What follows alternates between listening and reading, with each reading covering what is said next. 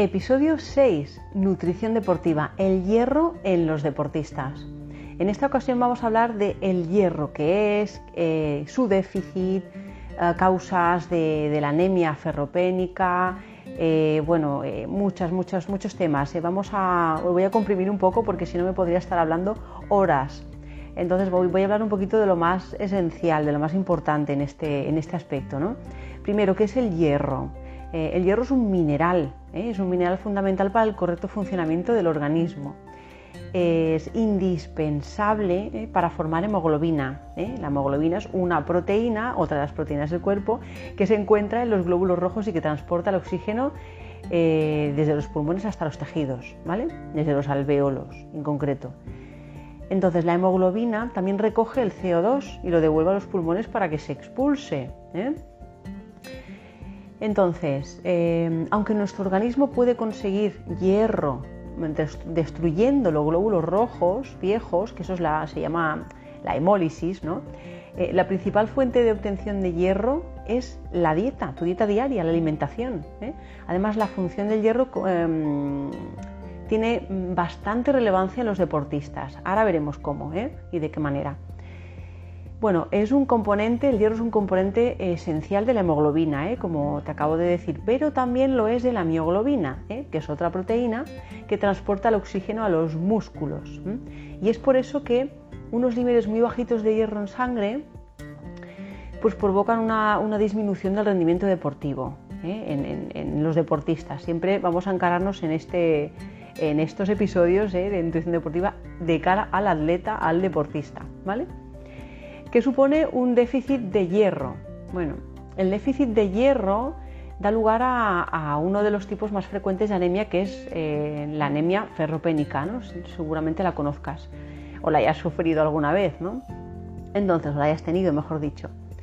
La anemia ferropénica eh, afecta a una cuarta parte de la población mundial. Es uno de los eh, minerales en los que se, detecta mayor déficit a nivel mundial. ¿no? Y, bueno, realmente pues es un desorden nutricional muy común en deportistas. ¿no? Cuando el organismo no tiene una cantidad de hierro adecuada, ¿eh? podemos sufrir eh, ciertos síntomas, ¿no? para, que, para que te quede un poco más, más claro, ¿no? para, para detectar si pudieras sentir alguno de estos síntomas es que te falta hierro. ¿eh? fatiga, por ejemplo, mucha fatiga, la piel pálida, la piel un poco más blanca, ¿no? Em, un poco de dolor en el tórax o la frecuencia cardíaca más acelerada, eh, dolores de cabeza, por ejemplo, o mareos, eh, los manos y los pies fríos, y los pies fríos, que no solo es un tema, bueno, es un tema circulatorio y de, transporte de oxígeno en sangre, es por eso también, ¿no? Eh, la inflamación o, por ejemplo, el dolor de, de lengua o de garganta, las uñas que se te quebren, que se te rompan fácilmente. Bueno, pues son algunos, algunos síntomas que puedas tener y que son alertas de que eh, hay un déficit de hierro. ¿vale? Em, ¿Qué causa este déficit de, anemia ferropénica? perdón, este, déficit de hierro o la anemia ferropénica en este caso. ¿Qué la causa? Pues em, varias situaciones, ¿no? Vamos a ver cuatro aquí ahora. ¿eh? Entonces, cuando perdemos más, la primera, eh, la, principal es cuando perdemos más glóbulos rojos y hierro de lo que el organismo puede reponer.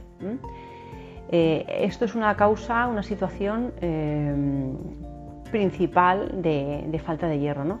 Y, sucede mucho en mujeres deportistas, sobre todo en periodos menstruales frecuentes, ¿vale? O cuando hay mucho, mucha menstruación, mucha cantidad, son abundantes. Esto sucede bastante. Luego, eh, también cuando nuestro cuerpo eh, tiene dificultades para absorber el hierro, ¿eh? son personas normalmente celíacas o con enfermedades de Crohn o que se han sometido a algún bypass gástrico o, o, toman muchos antiácidos o antibióticos. Esto hay que ir muy alerta con esto, ¿vale? Después, cuando no estamos consumiendo suficientes alimentos que contengan este mineral, esto es una causa bastante común, ¿no? Eh, es por eso tanto el déficit, ¿no? aparte de los dos, las dos causas que hemos comentado antes. ¿no? por ejemplo, eh, cuando no consumimos eh, carne o cuando no consumimos vísceras ni marisco, que es lo que más contiene hierro. Hemo, que el hierro hemo, luego lo vemos, ¿eh? es el hierro em, en sangre, procedente de, animales, eh, en este caso, o de, origen animal. ¿no? Y el, hierro no hemo sería de origen vegetal, luego lo vemos. Y otra causa pues sería cuando tenemos aumentados los requerimientos de hierro, ¿no? por ejemplo en periodos de, o entrenamiento intenso Mm, o, larga distancia o en competiciones, ¿no? Eh, y aquí no llegas a cubrir las necesidades eh, totales de, hierro. ¿no? Y bueno, ¿qué tenemos más? Eh, la anemia ferropénica en deportistas en concreto y por qué se da, ¿no? ¿Por qué se da en deportistas? Bueno, pues se considera que los deportistas eh, podríamos tener más pérdidas de hierro ¿vale? en comparación a la población general, ¿vale? por varios aspectos. ¿no? En, concreto, pues, eh, presentamos unos niveles superiores de, hemólisis, ¿no? sobre todo en, deportistas de, resistencia. ¿no? Esa destrucción de, célula, de glóbulos rojos viejos, los viejitos pues ya se van destruyendo. ¿no?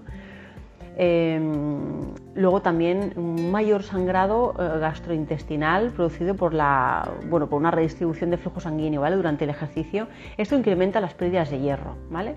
y de forma destacada en corredores o atletas de larga distancia, sobre todo. Así que ves, alerta, ¿eh? si eres corredor de larga distancia, eh, de fondo, ves alerta con el hierro y, y siempre contrólalo. Luego vemos cómo. Los deportistas también presentan, o presentamos, ¿no? yo me incluyo también, siempre me incluyo, claro, presentan mayores pérdidas de, hierro, presentamos, ¿eh? por, eh, bueno, por hematuria, ¿no? por sangre en, orina, siendo realmente superiores en atletismo.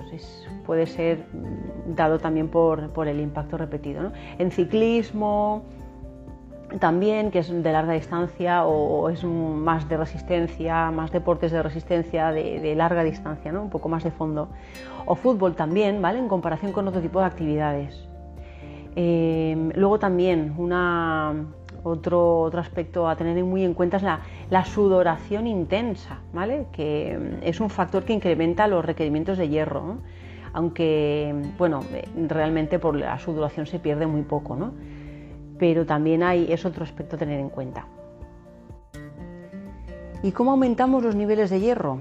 Bueno, pues eh, por un lado tenemos la opción de aumentar el consumo de alimentos ricos en hierro y, tenemos, como te he comentado antes, eh, el hierro hemo que estaría en los productos de origen, los alimentos de origen animal, y el hierro no hemo que estaría en los alimentos vegetales, ¿vale? Entonces, por ejemplo, pues Carnes rojas magras, siempre digo, si comes carne que sea de la mayor calidad posible. Em, ternera, buey, si comes, o, pollo, realmente las carnes, el pollo es carne, no es carne roja, pero em, siempre prefieres si comes carnes rojas, que son las que más hemo, eh, las que más hierro hemo contienen, que sean siempre de mayor calidad. Luego el hígado, las vísceras, ¿vale? Todo eso también lleva eh, bastante, bastante hierro hemo, que es el más asimilable por, la, eh, por el cuerpo en realidad. ¿no? Los mariscos también, eh, las almejas, por ejemplo, los mejillones, los berberechos, tienen mucho, mucho hierro, bastante. Entonces, si no comes carne roja y comes algo de, de marisco, es una buena opción, ¿vale? Luego tenemos, eh, pues como hierro no hemo, los vegetales, pues los frutos secos, los pistachos, las nueces, las avellanas, eh, anacardos, almendras. Eh, luego las semillas, las semillas de calabaza o, las semillas de sésamo contienen un, nivel, un aporte de hierro bastante elevado, no va a ser como una carne roja, pero es, un, es un hierro, un aporte de hierro eh, generoso para ser hierro noemo y para ser pues esto provenir de, fuentes vegetales. Eh, verduras de hoja verde, ¿vale? como las espinacas, eh, las acelgas, los berros, todo lo que sea de hoja verde, ¿vale? las verduras que ya son de hoja verde, ¿no? como su nombre indica, ¿vale? son muy muy ricas en hierro, también ricas en calcio, esto ya lo veremos luego, en el tema de la de la interferencia con el calcio, luego lo vemos, pero eh, siempre combinadas, eh, bueno, pues por ejemplo con legumbres, ¿no? Como garbanzos, lentejas, eh, la soja ecológica, por favor, siempre, o guisantes, ¿no? que son un poquito más proteicos. Luego hay que ver también los tiempos de cocción, si son más frescos, menos, ¿no? que conllevarán pues un poco más o menos de, de oligoelementos o de minerales en este caso. también siempre hemos de pensar en que aunque comamos bien, aunque aportemos alimentos con hierro, tanto hemo como no hemo, ojo aquí los vegetarianos y veganos, eh, debemos estar un poquito más alertas eh, con, los aportes de hierro, porque nos provienen del hierro no hemo, si no comemos carne, ¿no? ni pescado, ni nada. Entonces eh, siempre hemos de, tener más, más cuidado de cómo están nuestros niveles de hierro, siempre con una analítica, luego hablaremos de ello, ¿vale? Eh, entonces, eh, un aspecto importante ¿vale? es la absorción del hierro. ¿eh? Em, realmente la asimilación está relacionada con la biodisponibilidad de, este mineral, que es la proporción de un nutriente que es digerido, absorbido y utilizado. Porque ya no es solo que comas alimentos que lo contienen, ¿no? em, es cómo lo comes, porque tal cual lo comes eh, lo digerirás de una manera, tal cual lo digieras, eh, lo absorberás, tal cual lo absorbas, eh, lo utilizarás y eso es cómo te nutres, ¿no? realmente qué es lo que te llega, de lo que comes a lo que tu, tu cuerpo realmente utiliza, hay, una, hay una diferencia, ¿vale? Entonces, como te he comentado antes, pues tenemos el hierro hemo, que el hierro hemo es de alta biodisponibilidad, ¿vale? Eh, presente en, alimentos de origen animal, y el hierro no hemo es de más baja biodisponibilidad, que es característico de los alimentos eh, vegetales, ¿no? Entonces, em, un elevado porcentaje de absorción del hierro hemo se debe a la estructura que tiene, a la estructura molecular de este hierro hemo, ¿vale? Porque permite entrar directamente en las células de la mucosa intestinal mediante un complejo, bueno, que esto es un poco más técnico, pero se llama hierro porfirina, ¿vale? Y también por otro lado hay una serie de, componentes presentes en, alimentos de origen animal ¿eh? que protegen ese, esa esas moléculas de hierro de factores inhibidores, ¿eh? en, eh, factor carne, ¿no? hablemos en este, en este caso. ¿no? entonces, las sustancias, estas sustancias inhibidoras o las sustancias potenciadoras, ojo, no afectan a la absorción del tipo de hierro excepto el calcio que puede ser un inhibidor eh, mm, importante de gran parte del hierro hemo ingerido. Hablamos de hemo, ¿vale? Entonces, eh, la, absorción del hierro no hemo es más difícil porque primero debe ser transformado en férrico, eh, o, perdón, de férrico a ferroso, mejor dicho, y este paso requiere un pH ácido para que se pueda transformar o reducir en este caso. ¿no? Entonces, em, el ácido clorhídrico que tenemos en el, estómago, que descompone los alimentos, ¿ah? Eh, los ácidos orgánicos de los alimentos, por ejemplo el ácido ascórbico, ¿no? que, mm, principalmente este, y algunos aminoácidos, como la cisteína en este caso, para este caso, eh, favorecen esta, transformación, pero eh, los has de tener. Entonces, si tú ya tienes ah, falta de cisteína, ya te va a costar asimilar o absorber, mejor dicho, absorber el hierro noemo. Siempre hay, eh, siempre es toda una sinergia entre unas, unas sustancias y otras, ¿vale? Eh, entonces, eh, ¿qué tenemos ahora? Mira, mm, saber qué sustancias incrementan la biodisponibilidad del hierro. Pues básicamente tres, ¿no? La vitamina C lo que se llama el ácido ascórbico, vitamina C, ¿vale?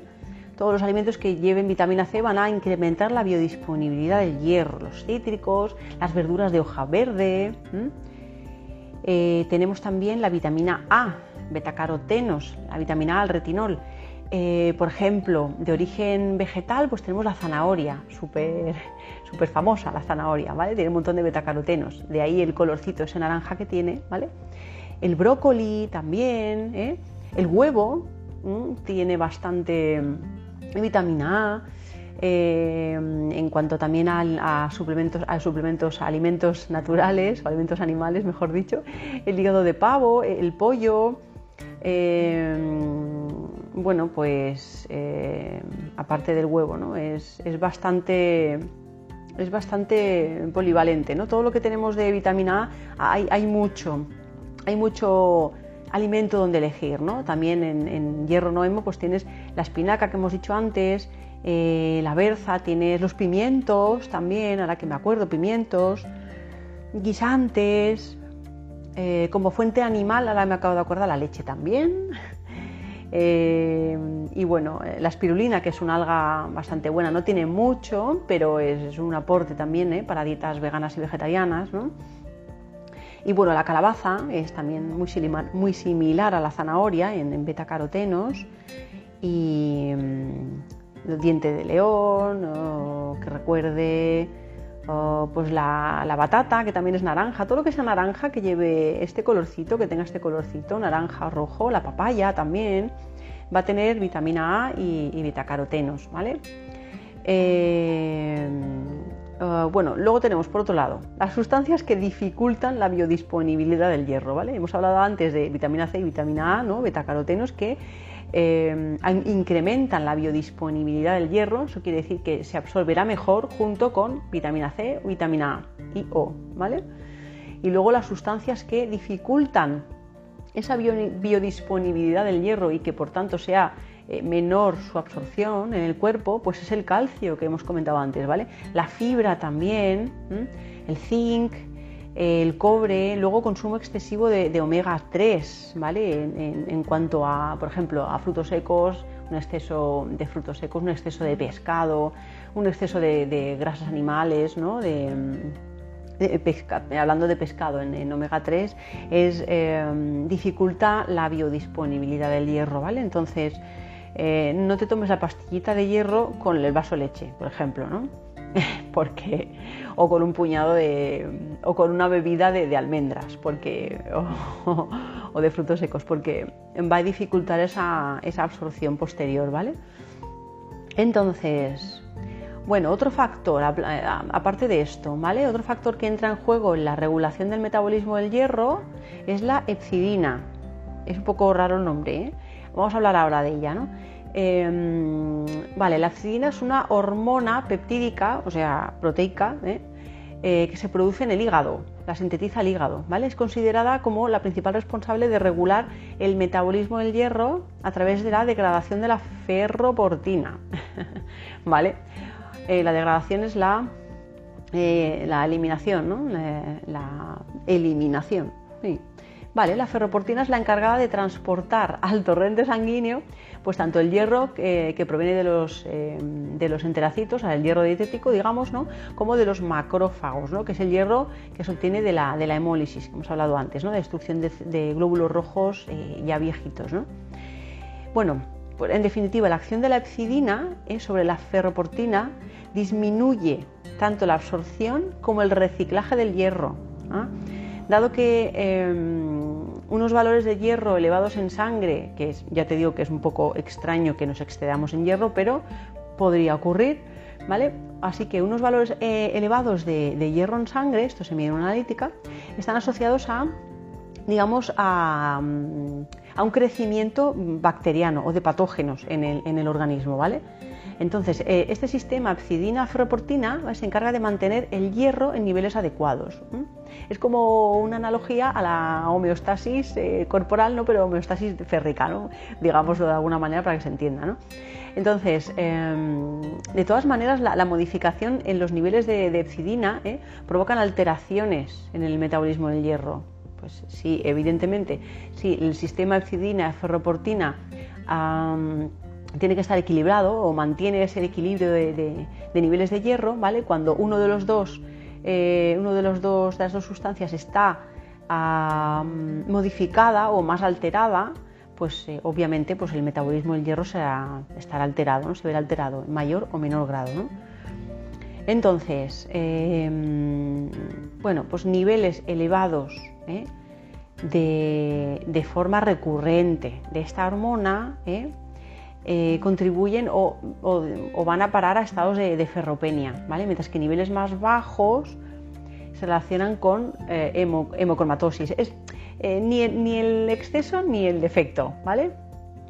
Entonces, bueno, hemocromatosis es, exceso de hierro. Ya te digo que es un poco más extraño, ¿no? Porque realmente lo, lo más normal es que haya déficit, ¿no?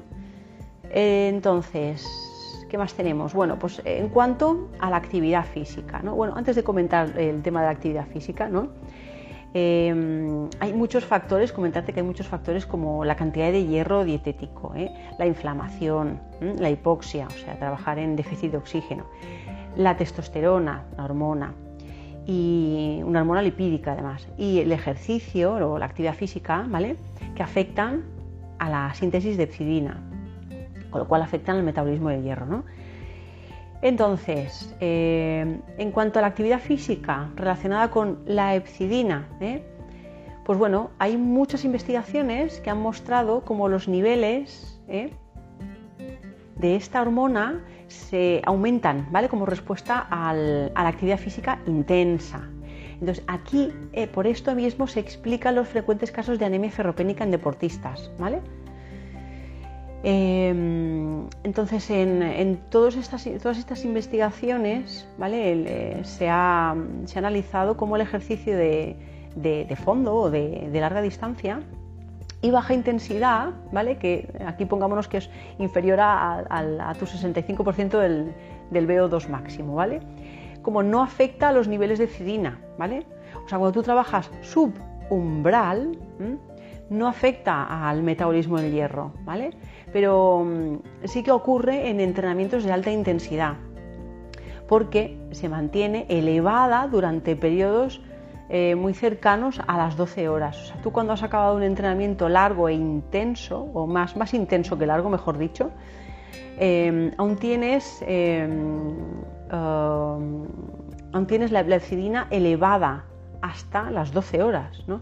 Entonces, por esto mismo se recomienda eh, pues programar entrenamientos o planificar los entrenamientos de baja intensidad en personas con deficiencia de hierro, ¿vale? O, que, sean susceptibles a, tener anemias. Hay que tener eh, esto bastante controlado, ¿vale? Es, es, muy importante, aunque no lo parezca. ¿eh? Entonces, em, aunque no te lo parezca, si has sufrido anemia ya has visto cómo te has encontrado, ¿no? Pues sin ganas, fatiga, no podías... Eh, no puedes eh, hacer tú una actividad física normal, ¿no? Pues eh, en, muchos casos a mí me ha pasado alguna vez que no he podido ni subir las escaleras, ya en, un caso extremo, no, no, me ha pasado nunca más. Esto me pasó pues hace 15 mm, años, cuando empecé a, entrenar en triatlón, cuando me adentré en el, en el mundillo, ¿no? Y, bueno, pues eh, empecé a hacer entrenamientos muy intensos y, acumulativos sin mirarme pues eh, los aportes de hierro que, ingería en mi dieta y pues eh, obviamente pues tuve una, anemia ferropénica bastante grande que luego me traté y, ya no lo he tenido nunca más, por suerte, ¿no? Pero hemos de estar muy alerta con esto, ¿no? Sobre todo si, si haces deporte, ¿no? Entonces, luego hay otra cosa importante a, comentar, ¿vale? Eh, que también se ha comprobado que la testosterona inhibe la síntesis de epsidina, ¿vale? Entonces, em, por tanto, se recomienda la práctica de entrenamiento de fuerza porque se ha demostrado que, este, em, que esto aumenta los niveles de testosterona y todas las hormonas anabólicas eh, de una forma súper efectiva. Entonces, no solo, si eres corredor, corredora, no solo corras, añade también em, Añade también las, sesiones de fuerza en tus rutinas, ¿vale? Porque vas a notar mucho eh, esta, bueno, pues cómo te aumenta la fuerza en, general, ¿no? Y, cómo se refuerza todo esta, este metabolismo del hierro, ¿vale? Eh, bueno, por otro lado, aplicación de estímulos de hipoxia, ¿vale? Trabajar intermitente, me refiero siempre, de manera intermitente. Em, en hipoxia es trabajar con déficit de oxígeno, ¿vale? Esto en las fases de recuperación post ejercicio, ¿vale? Y ayuda a, moderar la respuesta de la exidina, ¿vale? En periodos eh, que estés haciendo entrenamientos en altitud, ¿vale? O, pues, os esté simulando ¿no? en, cámaras hipóxicas, ¿vale? Después de realizar esos entrenos intensos, puede ser otra estrategia mm, realmente inhibir la síntesis de, de ¿no? Para inhibirla, digamos. Eh, bueno, por último, ¿cuándo suplementarse con hierro? Bueno, yo lo primero que digo siempre es la suplementación con hierro ha de ir siempre prescrita por un facultativo médico, terapeuta o un profesional sanitario, realmente. No puedes suplementarte con hierro. El hierro oxida en exceso, um, pues eh, te puede ir la mano. Mm, voy a, tomar hierro por si acaso y el por si acaso aquí no vale. ¿no? Eh, suplementarse, autosuplementarse es, es igual que automedicarse. ¿no? Entonces, Siempre mm, debe llevarse a cabo esa suplementación cuando tengamos la certeza de que existe un déficit y siempre que te lo haya eh, prescrito un profesional sanitario. Recuerda esto porque es importante, ¿vale? Hay vitaminas, hay oligoelementos, hay minerales que son tóxicos en exceso y el hierro mm, presenta una toxicidad en exceso y es oxidativo, ¿vale? Así que hemos de tener cuidado con esto. Eh, bueno, em, es difícil el exceso, siempre lo he dicho, ¿no? Antes lo hemos comentado también. Eh, entonces, eh, siempre antes de tomarlo, aunque sean cápsulas veganas o vegetarianas, con, eh, otros ingredientes de, principios activos de vegetales, da igual. aunque parezcan aparentemente inocuas o inofensivas, siempre este tipo de suplementos, como cualquier otro, como cualquier otro, siempre que no tengas una patología, evita suplementarte, ¿vale? La patología mínima, ya una, anemia ferropénica es una patología, ¿vale? Entonces, en la analítica de sangre, que te recomiendo, y siempre lo digo, mínimo una al año, ¿vale? Si eres deportista, preferiblemente dos. Eh, los parámetros indicativos de, esta anemia eh, son niveles bajos de hemoglobina y de ferritina. Ferritina, depósitos de hierro, ¿vale? Y la, bueno, bajos de hemoglobina es niveles eh, de hierro bajos en sangre, ¿vale? Entonces la medicación correspondiente debe ser siempre prescrita por un profesional sanitario, ¿vale? Porque se puede producir un exceso de, hierro en sangre por una ingesta descontrolada de suplementos, bla, bla, bla. Y esto puede producir lo que hemos comentado antes, que es una hemocromatosis secundaria. Evitarlo a toda costa, ¿vale? Bueno, eh, y bueno, evitar a toda costa no solo porque por evitar la autosuplementación, que en sí no es nada recomendable nunca, ¿no? en ningún caso, pero eh, las, las, complicaciones graves son poco, poco frecuentes, no se dan con frecuencia el exceso, repito, ¿no? pero algunas personas sí que sufren complicaciones ¿no? asociadas con el corazón o con el hígado o con el sistema endocrino, ¿vale? el sistema hormonal. Hay que tener mucho cuidado con los excesos y, menos en suplementación ni medicación, aún menos. ¿vale? Y bueno, pues en resumen, este, este episodio ha sido más largo de lo, previsto, eh, de lo normal, pero bueno, eh, realmente hay mucho que hablar de, de, este tema, ¿no? Hemos visto lo principal, ¿no? Em, y sobre todo hemos visto una vez más eh, la importancia que tiene la nutrición, tanto en el rendimiento deportivo como en la salud de los, de los atletas, de los deportistas. Siempre tenlo en cuenta. ¿eh? Así que, mm, bueno, terminamos aquí el, el episodio de hoy sobre el hierro en los deportistas y te espero en el siguiente. Venga, un abrazo.